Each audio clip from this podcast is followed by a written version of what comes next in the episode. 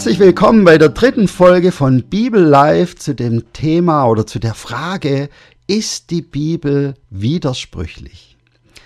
In der zweiten Folge haben wir ja darüber gesprochen, dass, eine, dass es eine ganze Reihe von starken Argumenten gibt, warum es auch heute noch vernünftig ist, der Bibel zu vertrauen. Und eins dieser Argumente lautete, ja, dass es absolut erstaunlich ist, dass die Bibel eine stimmige, durchgängige Geschichte erzählt. Ja, obwohl da ja 40 völlig verschiedene Autoren am Werk waren, verteilt über viele hundert Jahre, äh, tätig in ganz verschiedenen Kulturen, trotzdem finden wir da diese stimmige, durchgängige Geschichte.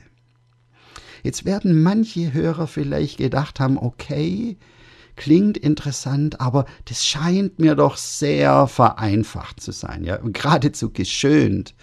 Ja, stimmt es denn wirklich, dass wir hier eine stimmige, durchgängige Geschichte haben? Ist es nicht in Wahrheit ganz anders? Ist nicht in Wahrheit die Bibel voller Widersprüche? Ja, Gerade in Bezug auf das Gottesbild gibt's doch da ganz viele Widersprüche in der Bibel.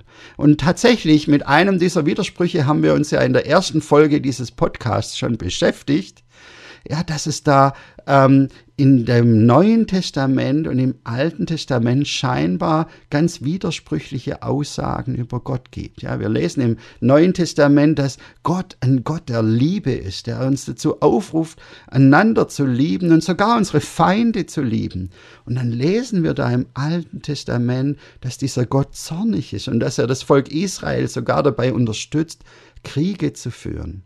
Und wir haben in der ersten Folge dieses Podcasts viel darüber gesprochen, wie man das verstehen kann, wie man das auch miteinander zusammenbringen kann. Aber es gibt ja noch mehr Themen. Da gibt es im Alten Testament diese vielen Gesetze, Riten und Opfer, die die Menschen einhalten müssen, während im Neuen Testament dann doch gesagt wird, dass man durch das Einhalten von Gesetzen überhaupt nicht gerecht wird. Ja, wie, wie, wie kann das zusammenpassen? Aber nicht nur zwischen Altem und Neuem Testament gibt es da solche Widersprüche. Innerhalb des Neuen Testaments gibt es auch ähm, weitere Spannungen. Über die ist sogar Martin Luther gestolpert. Der Martin Luther, der war ja so begeistert gewesen davon, dass Paulus darüber spricht, dass wir eben nicht durch gute Werke gerettet werden, dass wir eben nicht durch das Einhalten der Gesetze gerettet werden. Ähm, das war ihm total wichtig. Aber im Jakobusbrief, hört man dann plötzlich völlig andere Töne. Ja, Jakobus schreibt sogar glatt, äh, Glaube ohne Werke ist tot und natürlich muss der Glaube durch die Werke sichtbar werden. Und das hat Luther so gestört, dass er ernsthaft darüber nachgedacht hat, ob der Jakobusbrief wirklich in die Bibel gehört. Und zumindest hat er den Jakobusbrief mal äh, lieber ganz nach hinten einsortiert. Und dann gibt es ja da in der Bibel neben diesen theologischen Widersprüchen auch noch ganz viele sachliche Widersprüche. Ja. Wir haben in der Bibel ja nicht nur einen Bericht über das Leben Jesu, nein, da gibt es gleich diese vier Berichte, diese vier Evangelien. Und wenn man die vergleicht miteinander, merkt man, da passt nicht immer alles eins zu eins zusammen. Ja, nur ein kleines Beispiel. Wir kennen zum Beispiel diese Geschichte, wie Jesus auf dem Esel in Jerusalem einreitet. Und bei Markus, Lukas und Johannes ist so, dass da nur ein Esel im Spiel ist. Aber bei Matthäus sind es zwei. Und dann kann man sich natürlich fragen, wer hat recht? Waren es jetzt ein Esel oder waren es zwei Esel? Und dann gibt's da natürlich viele kleinere Differenzen, wenn man zum Beispiel die vier Berichte über die Auferstehung Jesu miteinander vergleicht. Da kann man sich dann fragen, wie viele Frauen waren am ersten Ostermorgen jetzt wirklich am Grab Jesu? War das eine Frau? Waren es zwei Frauen? Waren es mehr Frauen? Und wie viele Engel waren da eigentlich dabei? War das ein Engel? Waren das zwei Engel? Da gibt's eben wirklich unterschiedliche Angaben in den verschiedenen Evangelien. Aber nicht nur zwischen den Evangelien gibt es Widersprüche, sogar innerhalb einzelner Bücher gibt es Widersprüche. Ja, zum Beispiel in der Apostelgeschichte, da berichtet Lukas im neunten Kapitel davon, wie Paulus auf dem Weg nach Damaskus Jesus begegnet ist. Und Lukas erzählt in Apostelgeschichte 9, dass Paulus die Stimme von Jesus gehört hat und er schreibt dazu, die Männer, die Saulus begleiteten, hatten die Stimme gehört. Das heißt also, Lukas sagt nicht nur, Paulus hat Jesus gehört, auch seine Begleiter haben Jesus reden hören. In Apostelgeschichte 22 lesen wir dann allerdings was ganz anderes. Äh, Lukas erzählt da, wie Paulus selber von dieser Geschichte erzählt und Paulus dann dazu sagt, meine Begleiter hörten die Stimme nicht. Und da kann man sich schon fragen, was stimmt jetzt? Haben die Begleiter von Paulus die Stimme Jesu gehört oder haben sie nicht gehört? Ja, und dann gibt's natürlich noch viel mehr Widersprüche in der Bibel, zum Beispiel bei den Zahlenangaben. Die Bibel ist ja voll von Zahlen und da gibt's auch immer wieder Zahlen, bei denen man Fragen bekommen kann. Ja, zum Beispiel bei den Angaben zu den Regierungsjahren der Könige im Alten Testament passt nicht immer alles zusammen. Ja, die werden ja geschildert in den Chronikbüchern, in den Königbüchern und ähm, da gibt's äh, Angaben, die wollen nicht so recht zusammenpassen. Oder es gibt Widersprüche in den Ahnentafeln. Ja? Zum Beispiel ähm, am Anfang vom Matthäus und am Anfang vom Lukas-Evangelium finden wir jeweils eine Ahnentafel zu Jesus. Also die ganze Abstammungslinie von Jesus wird da geschildert. Und wenn man das miteinander vergleicht, will das nicht so richtig zusammenpassen.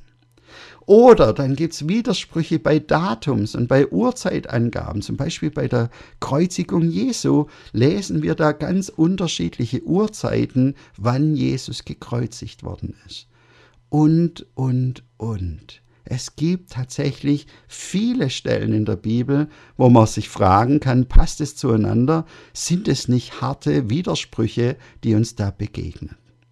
Und deshalb kann ich schon verstehen, wenn manche Zuhörer beim letzten äh, Podcast sich gesagt haben, hey Markus, wie kannst du da noch behaupten, die Bibel sei vertrauenswürdig? Wie kannst du da noch behaupten, die Bibel würde eine durchgängige, stimmige Geschichte liefern? Also das ist doch eine sehr populistische Vereinfachung angesichts all dieser Widersprüche jetzt davon zu reden, die Bibel würde eine durchgängige Geschichte und ein stimmiges Gesamtbild liefern.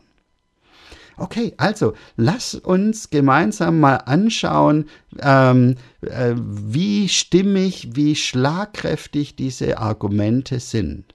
Und ich möchte diese Folge gerne in zwei Teile teilen. Der erste Teil wird sich mit den sachlichen Widersprüchen beschäftigen und im zweiten Teil werden wir uns mit den theologischen Widersprüchen beschäftigen. Und ähm, insgesamt werden wir uns diese Frage stellen. Stimmt es? Ist die Bibel ein Buch voller Widersprüche? Okay, und wenn wir jetzt einsteigen und uns mit den äh, sachlichen Widersprüchen in der Bibel beschäftigen, möchte ich zuerst mal eine Sache ganz grundsätzlich erklären. Die müssen wir nämlich unbedingt verstehen, ähm, um diese Widersprüche in der Bibel besser einordnen zu können.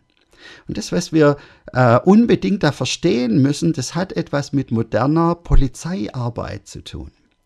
Jedes Mal, wenn ein Unfall passiert oder ein Verbrechen passiert, bei dem es viele Zeugen gibt, hat die Polizei ein Problem. Die Polizisten fangen an, die verschiedenen Zeugen zu vernehmen und dabei stellen sie immer eines fest. Diese Zeugenaussagen wollen nicht so richtig zueinander passen.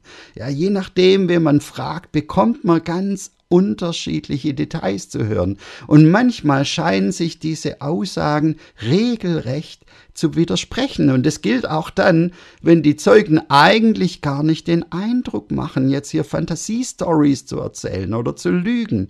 Ja, auch dann, wenn man den Eindruck hat, dass sich die Zeugen wirklich anstrengen, so genau wie möglich die Wahrheit zu erzählen, hat man am Ende trotzdem diese Differenzen und diese Widersprüche in den verschiedenen Zeugenaussagen. Aber ein erfahrener Polizist lässt sich dadurch nicht aus der Fassung bringen, denn er weiß, das ist eigentlich ganz normal. Verschiedene Zeugen haben verschiedene Perspektiven, sie haben verschiedene Wahrnehmungen, ihnen fallen ganz unterschiedliche Dinge auf, während sie andere Dinge einfach übersehen, weil sie die nicht für wichtig halten. Und deshalb werden erfahrene Polizisten nicht skeptisch, wenn sich die Zeugenaussagen nicht genau miteinander decken. Im Gegenteil, skeptisch werden erfahrene Polizisten vielmehr dann, wenn unterschiedliche Zeugen genau das Gleiche erzählen.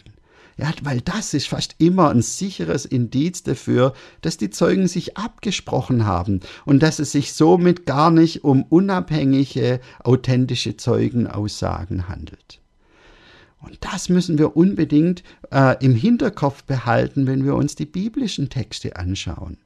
Denn die biblischen Texte ähm, sehen ja gar nicht so aus, als ob sich hier Leute abgesprochen haben. Diese Differenzen sind vielmehr ein toller Beleg dafür, dass es sich um unabhängige Zeugenaussagen handelt. Unabhängige Zeugen haben berichtet über das Leben Jesu und auch über die Auferstanden, äh, Auferstehung. Und da ist auch niemand im Nachhinein hingegangen und hat diese Berichte noch geglättet und aneinander angepasst, damit das alles eins zu eins stimmig ist. Nein, auch die erste Kirche hat diese scheinbaren Widersprüche in der Bibel stehen lassen. Sie wollten die Zeugenaussagen nicht verändern. Und wir sehen daran, dass diese Texte nicht manipuliert sind, sondern dass wir tatsächlich bis heute vier voneinander unabhängige Zeugenaussagen vorliegen haben über die Geschehnisse rund um das Leben Jesu. Und gerade das macht diese Berichte so glaubwürdig, weil wir sehen können an diesen Differenzen, dass hier mehrere Leute unabhängig voneinander dasselbe Geschehen bezeugen. Und die Frage ist dann, handelt es sich bei diesen Differenzen in den Texten wirklich um Widersprüche? Ja, schauen wir uns zum Beispiel diese Geschichte mit dem Esel an. Ich habe das ja gesagt, nur Matthäus hat erwähnt, dass es sich nicht nur um einen Esel gehandelt hat, sondern um zwei Esel. Genauer gesagt, es handelte sich um eine Eselin und ihr Fohlen. Und die anderen Evangelisten hatten es nicht für notwendig befunden, dieses Detail zu erwähnen. Warum? Da gibt's eine gute Erklärung dafür. Und die Erklärung ist, dass Matthäus eben vor allem für ein jüdisches Publikum geschrieben hat. Und die jüdischen Leser, die kannten die Schriften der Propheten, die Schriften des Alten Testaments. Und da lesen wir in Sacharja 9, Vers 9 eine ganz spannende Vorhersage. Der Sacharja hat geschrieben, seht, euer König kommt zu euch. Er ist gerecht und siegreich. Und doch ist er demütig und reitet auf einem einem Esel, ja auf dem Fohlen eines Esels, dem Jungen einer Eselin. Und wegen dieser Vorhersage ist es verständlich, dass es Matthäus so wichtig war, dieses Detail zu erwähnen, dass es sich nicht nur um einen Esel gehandelt hat, sondern um ein Fohlen einer Eselin, das halt noch abhängig von seiner Mutter war. Von Markus und Lukas hingegen war das nicht wichtig, weil die haben eher für ein nicht-jüdisches Publikum geschrieben, die die prophetischen Schriften nicht kannten und die deshalb mit diesem Detail auch nicht viel angefangen hätten. Aber ein Widerspruch ist es deshalb noch lange nicht. Und ganz ähnlich lassen sich viele angebliche Widersprüche in den Auferstehungsberichten erklären. Nicht jeder erwähnt jedes Detail. Die Evangelisten haben verschiedene Perspektiven. Sie erwähnen unterschiedliche Dinge, aber man kann diese Texte über die Auferstehung trotzdem durchaus zu einem stimmigen Gesamtbericht zusammenfassen. du kannst im Internet schöne Texte finden, in denen sich Leute die Mühe gemacht haben, die verschiedenen Auferstehungsberichte zu einem Gesamtbericht zusammenzufassen. Und da merkt man, das, das ist stimmig, das passt, das passt zueinander. Ja, manchmal haben scheinbare Widersprüche in, äh, in der Bibel auch ganz andere Ursachen. Ja? Da kann es zum Beispiel sprachliche Hintergründe geben. Ja, zum Beispiel bei diesem Bericht über die Bekehrung des Paulus, über die ich vorher kurz gesprochen habe, da hat es genau so eine Ursache gegeben für diesen scheinbaren Widerspruch, der sich da ergibt. Ähm, weil, ich habe es ja vorher gesagt, im ersten Bericht steht, dass die Begleiter von Paulus äh, die Stimme Jesu gehört haben. Und im zweiten Bericht steht, dass die Begleiter von Paulus die Stimme Jesu nicht gehört hätten. Aber Leute, die den Urtext genauer untersucht haben, haben herausgefunden, dass im zweiten Bericht eigentlich gar nicht steht, dass die Begleiter die Stimme nicht gehört hatten, sondern genauer gesagt steht da, dass die Begleiter die Stimme nicht verstanden haben. Und entsprechend übersetzt auch die neue Genfer Übersetzung, meine Begleiter verstanden aber nicht, was die Stimme sagte, die mit mir sprach. Das heißt, wenn wir den genauen Urtext untersuchen und eine richtige Übersetzung machen, dann ergibt sich ein stimmiges Gesamtbild. Die Begleiter haben die Stimme gehört, aber sie haben nicht verstanden, was Jesus gesagt hat. Wir haben hier also ein Übersetzungsproblem, aber keinen echten Widerspruch im Urtext. Aber was ist jetzt mit diesen Widersprüchen in den Zahlenangaben der Bibel? Dazu gibt es ganz unterschiedliche Erklärungen. Wie ist es zum Beispiel mit diesen Widersprüchen bei den Angaben zu den Regierungsjahren der israelitischen Könige? Da hat sich etwas ganz Spannendes herausgestellt, nämlich, dass die damaligen Historiker unterschiedlich gearbeitet haben. Bei den Historikern, die die Regierungsjahre der Könige im Nordreich Israels festgehalten haben, die haben äh, immer das Thronbesteigungsjahr mit eingerechnet, wenn sie dargestellt haben, wie lange dieser König regiert hat. Bei den Historikern aber, die die Regierungszeit der Könige Judas dargestellt haben, die haben dieses Thronbesteigungsjahr nicht mit einberechnet. Und wenn man diesen Unterschied berücksichtigt, dann passen die Zahlen plötzlich zusammen.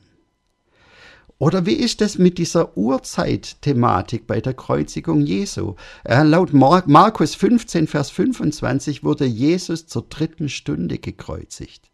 Und es entspricht gemäß der jüdischen Zeitrechnung etwa 9 Uhr, weil diese Zeitrechnung die Zeit ab dem Sonnenaufgang rechnet.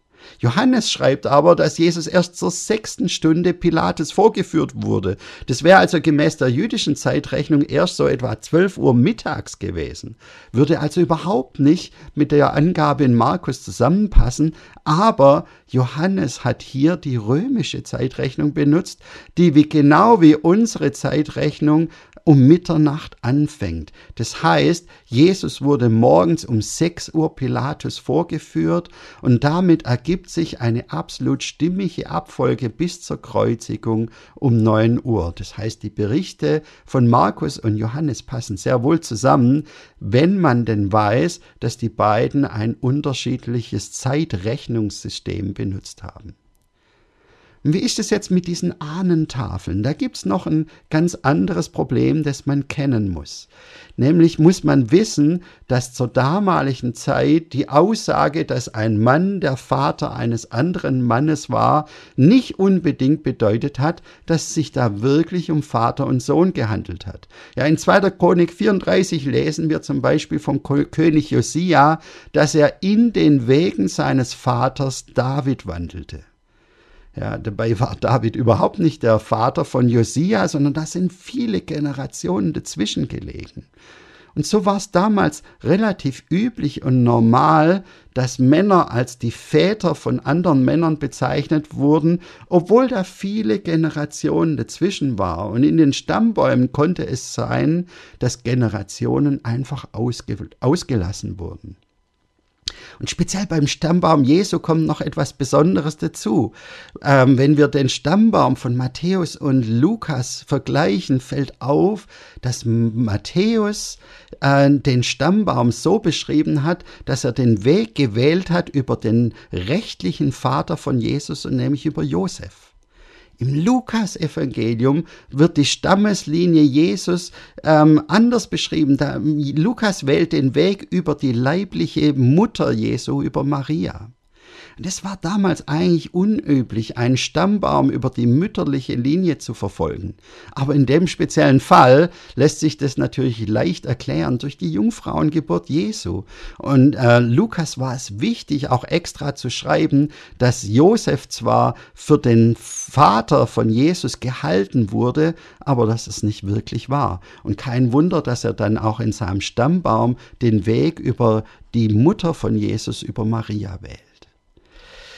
Wir sehen also, für viele scheinbare Widersprüche in der Bibel lassen sich gute, stimmige Erklärungen finden. Manchmal hat es eine ganze Zeit lang gedauert, bis man diese Erklärungen gefunden hat. Da musste man erstmal bestimmte archäologische Entdeckungen machen oder die damalige Kultur und Denkweise besser verstehen, bis sich das dann gelöst hat. Und klar, es gibt auch manche Widersprüche, da hat man heute noch keine gute Erklärung gefunden, aber das muss ja nicht heißen, dass man diese Erklärung nie finden wird. Vielleicht müssen wir erst noch mehr lernen über die damalige Denkweise, über die damaligen Umstände, bevor wir das werden verstehen können. All das ändert aber nichts daran, dass wir insgesamt in der Bibel ein ungeheuer stimmiges, zusammenpassendes Bild haben von verschiedenen Zeugen, die über das Gleiche berichten. Und gerade die Tatsache, dass nicht alles eins zu eins sofort deckungsgleich ist, unterstützt diese Sichtweise, dass wir hier stimmige, authentische Zeugenaussagen zu ein und demselben Geschehen haben. Wir haben also allen Grund, den biblischen Berichten zu vertrauen, auch wenn noch nicht alle Widersprüche geklärt werden könnten. Denn dahinter könnten so viele Dinge stecken, vielleicht ein kleiner Fehler in der Textüberlieferung, vielleicht ein Problem bei der Übersetzung oder unsere mangelhafte Kenntnis der damaligen Verhältnisse, Gebräuche und Sichtweisen.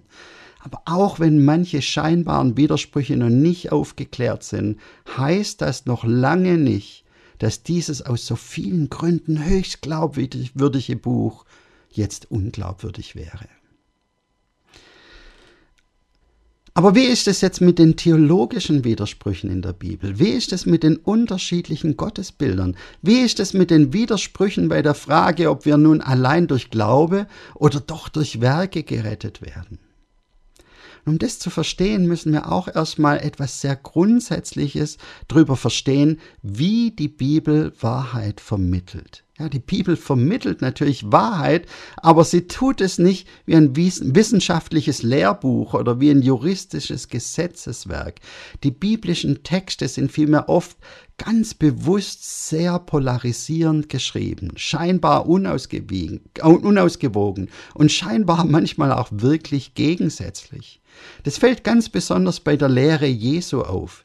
Ja, jeder weiß, dass Jesus seine Nachfolger gelehrt hat, Gott zu lieben, seine Nächsten zu lieben, sogar seine Feinde zu lieben. Und zugleich sagt Jesus in Lukas 14, Vers 26 etwas sehr Verstörendes. Äh, Jesus sagt da, wenn jemand zu mir kommt und hasst nicht seinen Vater und die Mutter und die Frau und die Kinder und die Brüder, der kann nicht mein Jünger sein. Also wie jetzt, Jesus? Soll ich meine Familie lieben, sagst du doch dauernd? Ja, oder soll ich sie jetzt hassen? Ja, also das passt ja nun gar nicht zusammen, aber ich glaube, gerade bei diesem scheinbaren Widerspruch spüren wir intuitiv, Jesus hat hier natürlich nicht gemeint, dass Jünger Jesu ihre Familie hassen sollen. Ja, ganz genauso wenig wie Jünger Jesu sich jetzt wirklich ein Auge ausreißen sollen, wenn sie eine Frau begehren.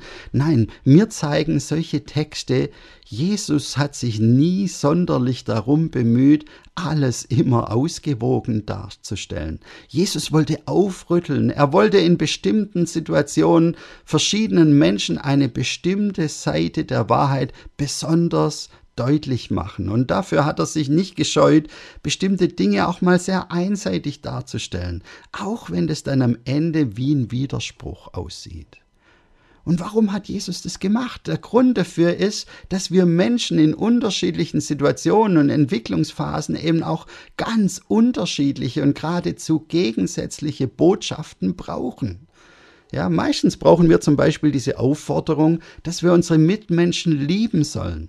Aber manchmal, wenn wir uns mehr an Menschen hängen als an Gott, dann brauchen wir eben auch diese deutliche Aufforderung, dass uns im Konfliktfall unsere Familie nicht wichtiger sein darf als das, was Gott will. Ja? Gerade in Gesellschaften, in denen starker familiärer Druck herrscht, in Glaubensfragen, in Fragen der Religion und wovon äh, Menschen verlangt wird, dass man doch bitte selbstverständlich der gleichen Religion folgen muss wie die übrige Familie, ja, da wird es verständlich, dass Jesus hier auch mal deutliche Worte wählt. Denn in vielen Kulturen werden bis heute junge Menschen aus ihren Familien ausgestoßen, wenn sie anfangen, Jesus nachzufolgen. Und Gott ist nicht gegen Familie, das ist ja klar. Aber trotzdem sagt Jesus hier sehr deutlich und zugespitzt, die letzte Loyalität in unserem Leben darf eben nicht Mama und Papa gehören, sondern Gott allein. Und ganz ähnlich verhält sich das mit diesem scheinbaren Widerspruch zwischen Glaube und Werke. Ja, natürlich gilt, was Paulus gelehrt hat, dass uns vor Gott allein unser Glaube gerecht macht, nicht unsere Taten. Ja, und gerade wenn wir in der Versuchung stehen, auf unsere frommen Leistungen stolz zu sein, dann brauchen wir diese Botschaft von Paulus so dringend. Nicht deine Werke retten dich, nicht das Einhalten der Gesetze rettet dich, sondern dein Glaube allein und du wirst allein aus Gnade gerettet. Ja, aber wenn wir dann anfangen, faul zu werden im Glauben, wenn wir unsere Leidenschaft verlieren, Jesus nachzufolgen, äh, nachzufolgen dann brauchen wir eben auch diese Ansage von Jakobus. Jakobus sagt ja nicht, dass Werke uns retten, aber er sagt, ein Glaube, der keine Werke zur Konsequenz hat, ist in Wahrheit gar kein Glaube. Und es stimmt ja absolut. Jemand, der wirklich glaubt, dass er sechs Richtige im Lotto hat, der wird diesem Glauben praktische Werke folgen lassen, nämlich das Werk, dass er zur Lottoannahmestelle geht und seinen Millionengewinn abholt.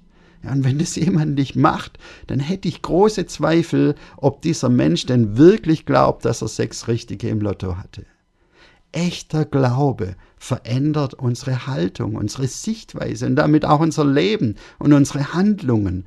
Und so ist es auch mit dem Glauben, dass Jesus am Kreuz gestorben ist, dass er den Tod besiegt hat und dass, äh, dass aufgrund dessen, was Jesus getan hat, Menschen Erlösung und ewiges Leben finden. Hey, wenn du das wirklich glaubst, dann wird das zwangsläufig Konsequenzen haben für dein Leben, für deine Handlungen, für die Art und Weise, wie du sprichst und wie du mit anderen Menschen umgehst.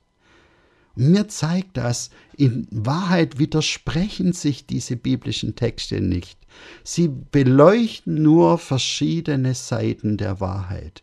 Und wir sollten diese scheinbaren Widersprüche auch gar nicht glätten, sondern wir sollten alle Seiten der Wahrheit ohne Einschränkung, ohne Filter auf uns wirken lassen, damit wir am Ende in eine Ausgewogenheit finden, die nicht aus lauen Kompromissen besteht, sondern wo wir in jeder Lebenssituation kraftvoll den richtigen Weg zum Leben finden. Genau das Gleiche gilt für die Frage, wer und wie dieser Gott ist. Ist Gott ein Gott der Liebe oder ist er ein zorniger Gott? Ist er ein gnädiger und barmherziger Gott oder ist er ein Gott, der richtet und straft? Die Antwort ist für Bibelleser eindeutig. Er ist immer beides. Und zwar im Alten genauso wie im Neuen Testament. Denn auch im Alten Testament gibt es viele Passagen, in denen Gott unendlich viel Geduld zeigt, in denen er gnädig handelt.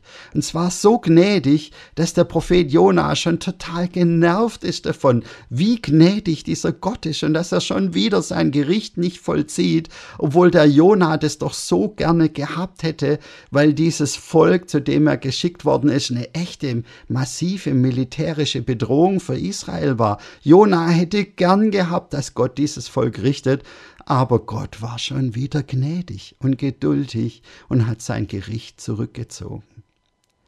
Ja, so erleben wir Gott auch im Alten Testament. Und auch im Neuen Testament ist es bei weitem nicht so, dass Gott Gott dort immer nur als liebevoll und gnädig gezeichnet wird. Ja, Jesus selbst kündigt immer wieder heftige Gerichte und Strafen an. Und in der Offenbarung wird Jesus dargestellt als ein Mann mit einem Schwert im Mund, der die Widersacher Gottes besiegt und richtet. Ja, die Liebe und der Zorn Gottes, seine Barmherzigkeit und sein Gericht gehören immer zusammen. Wir müssen immer beide Seiten auf uns wirken lassen um immer mehr davon zu verstehen, wie dieser Gott wirklich ist. Ich will es bei diesen Beispielen bewenden lassen. Es gibt viele gute Bücher zu diesem Thema Und es gibt viele gute Artikel und Vorträge im Internet, wo du zu vielen angeblichen Widersprüchen in der Bibel gute und vernünftige Erklärungen finden kannst. Und weil das so ist, gibt es zwei Dinge, die mich offen gesagt ein wenig ärgern, wenn es ums Thema Widersprüche in der Bibel geht. Das eine, was mich ärgert bei diesem Thema, ist meine Beobachtung, dass so viele Theologen gar nicht damit beschäftigt sind, scheinbare Widersprüche in der Bibel aufzuklären, damit die Glaubwürdigkeit der Bibel zu unterstützen.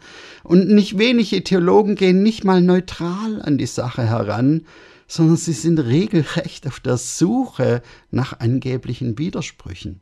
Und warum machen sie das? Naja, sie machen das, weil sie eben der Überzeugung sind, dass viele Bibeltexte nicht von einem einzigen Autor stammen, sondern dass sie zusammengesetzt sind aus den unterschiedlichsten Quellen. Und dann suchen sie nach Widersprüchen, um diese These vom bunten Bibelflickwerk zu belegen. Naja, und ein Stück weit kann ich mir das ja auch tatsächlich vorstellen, dass die Bibel aus unterschiedlichen Quellen gespeist wird. Ja, bestimmt haben manche biblische Autoren auch mündliche oder schriftliche Quellen in ihre Texte eingebaut oder sie haben später noch etwas ergänzt. Das ist ja auch gar kein Problem. Wenn da Texte zusammengesetzt wurden, dann kann es am Ende trotzdem sein, dass Gott auch diesen Prozess gelenkt und inspiriert hat und dass es am Ende trotzdem wirklich Gottes inspiriertes Wort ist. Aber ich erinnere mich daran, dass mir im Religionsunterricht in der Schule ein, äh, beigebracht wurde, dass die Mosebücher nicht nur die eine oder andere zusätzliche Quelle integriert haben, sondern dass es in Wahrheit ein wildes Puzzle sei aus ganz unterschiedlichen, sich widersprechenden Quellen. Ja, und da reichte dann schon die Tatsache, dass es da unterschiedliche Gottesbezeichnungen in den Mosebüchern gibt, um anzunehmen, dass das dann auch verschiedene Quellen sind, die man irgendwie auseinander dividieren könnte. Ja, und da hat man mir dann beigebracht, dass es eine wissenschaftliche Tatsache sei, dass es da eine Jahwistenquelle gegeben hätte, die Gott als Jahwe bezeichnet hat. Und dann habe es da eine Elohistenquelle gegeben, die Gott als Elohim bezeichnet hat. Und da hätte es dann noch eine Priesterschrift gegeben. Und jede dieser Quellen hätte eine andere Theologie gehabt und sei aus einer anderen Zeit gekommen. Ja, das Traurige ist, seither hat mir niemand mehr angerufen, mir mitgeteilt, dass, dass es zu dem, was mir damals als völlig wissenschaftlich gesichert dargestellt wurde, heute überhaupt keinen Konsens mehr in der Wissenschaft gibt. Ja, also im Vibilex, dem wissenschaftlichen Bibellexikon im Internet, lese ich heute zu diesem Thema etwas ganz anderes da lese ich, dass seit den 1980er Jahren diese vermeintliche Gewissheit einer breiten Skepsis gewichen ist. Ja, also die einzige Gewissheit von den Jahwisten und den Elohisten und den Priesterschriften ist völlig dahin. Die gibt's nicht mehr. Ja, und dann lese ich, dass es heute einen ganzen Wust an sich widersprechenden Theorien gibt, wie die Mosebücher entstanden sein könnten.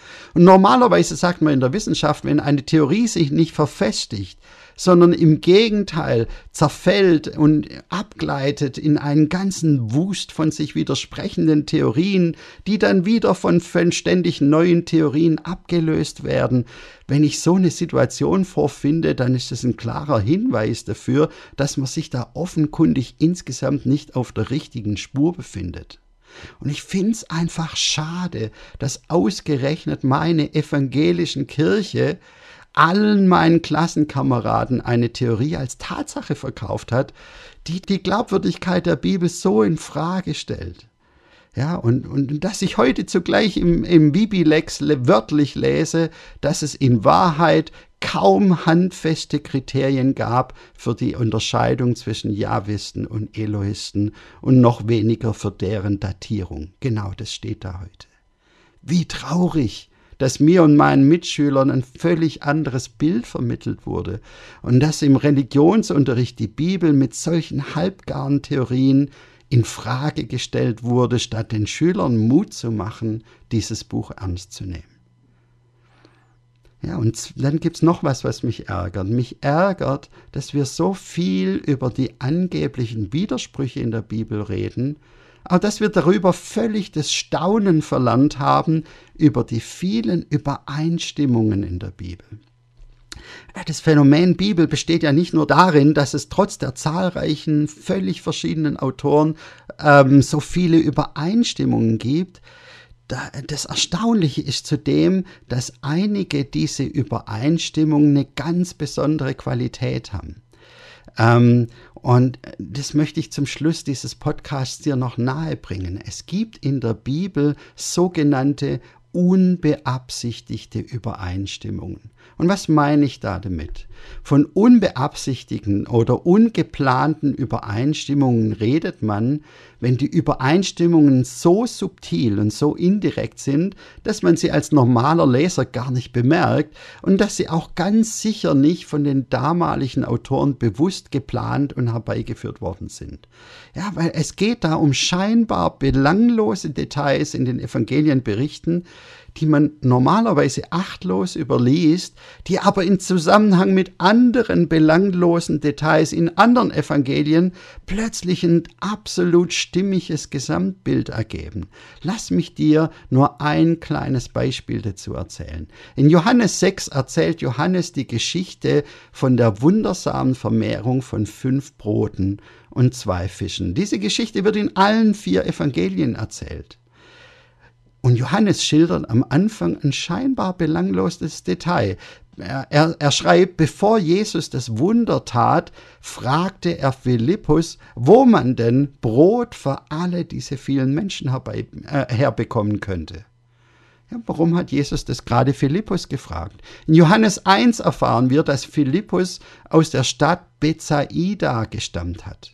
Und in Lukas 9, Vers 10 erfahren wir dann, dass sich dieses Wunder direkt bei der Stadt Bethsaida ereignet hat. Und jetzt macht das Ganze plötzlich Sinn. Jesus hat eben genau den Mann gefragt, der von hier stammt und der sich hier auskennt. Und das ist nur ein Beispiel dafür, dass es viele solche scheinbar belangloser Details in den verschiedenen Berichten gibt, die, wenn man sie zusammensetzt, plötzlich ein stimmiges Bild ergeben. Ja, wenn man diese vier Berichte zu diesem Speisewunder nebeneinander legt, findet man eine ganze Reihe von sich ergänzenden Details, die insgesamt Sinn ergeben. Und das ist natürlich ein fantastischer Beleg dafür, dass es sich bei diesen vier Berichten um authentische Augenzeugenberichte handelt. Denn wenn du in verschiedenen Berichten scheinbar belanglose Details entdeckst, die zusammengenommen wieder ein geschlossenes, stimmiges Bild ergeben, dann hast du eigentlich einen sicheren Beweis dafür, dass es sich hier insgesamt um authentische, verlässliche Augenzeugenberichte handelt. Will zum Abschluss kommen, nochmal zusammenfassen. Ja, in der Bibel gibt es zahlreiche Aussagen, über die man zu Recht erstmal stolpern kann, weil man den Eindruck hat, das widerspricht sich doch. Aber wenn man dann genauer hinschaut, dann zeigt sich oft, dass sich gar nicht um Widersprüche handelt, die die Glaubwürdigkeit untergraben, sondern dass sich vielmehr um sich ergänzende Perspektiven und Schwerpunktsetzungen handelt, die ganz im Gegenteil ein starker Beleg dafür sind, dass es sich hier um unabhängige Zeugen handelt, die glaubwürdig von der gleichen Sache berichten. Viele Widersprüche lassen sich auch dadurch gut erklären, ähm, dass es eben Probleme bei der Übersetzung gab oder dass ähm, verschiedene Zeitrechnungen verwendet wurden oder dass man mangelhafte Kenntnis hatte von den damaligen Verhältnissen. Und bei den scheinbar inhaltlichen Widersprüchen handelt es sich oft eben gar nicht um Widersprüche, sondern um ergänzende Perspektiven, die jeweils eine andere Seite der Wahrheit beleuchten manchmal pointiert, manchmal sehr zugespitzt, um den Leser aufzurütteln, aber mit Widersprüchen hat es am Ende nichts zu tun. Und deshalb bleibt es dabei, Christen haben allen Grund, über die Bibel zu staunen. Gerade auch deshalb, weil sie bei aller Vielfalt der Perspektiven und Schwerpunkte ein erstaunlich stimmiges Gesamtbild zeichnet. Ein Gesamtbild, das heute Menschen aus allen Kulturen verstehen können. Ein Gesamtbild, durch das Menschen aus allen Kulturen diesen Gott kennenlernen können, der in Jesus Mensch geworden ist und der uns durch seinen Tod am Kreuz Erlösung und ewiges Leben gebracht hat. So, ich hoffe, dass dir diese Folge wieder ein wenig weiterhelfen konnte. Und wenn dir das gefallen hat, dann mach doch deine Freunde und Bekannte auf diesen Podcast aufmerksam. Auf der Homepage findest du alle Infos, wo und wie du diesen Podcast abonnieren kannst. Und meine größte Hoffnung ist, dass du mit neuem Staunen und neuer Freude dieses Buch der Bücher aufschlägst und dass es dir dabei geht wie mir. Ich hoffe, dass du beim Lesen diesem großartigen Gott begegnest, der auch mein Leben Leben so verändert und mir so unendlich viel Gutes getan hat. So für heute wünsche ich dir Gottes reichen Segen und ich hoffe, wir hören uns wieder bei der nächsten Folge von Bibel Live.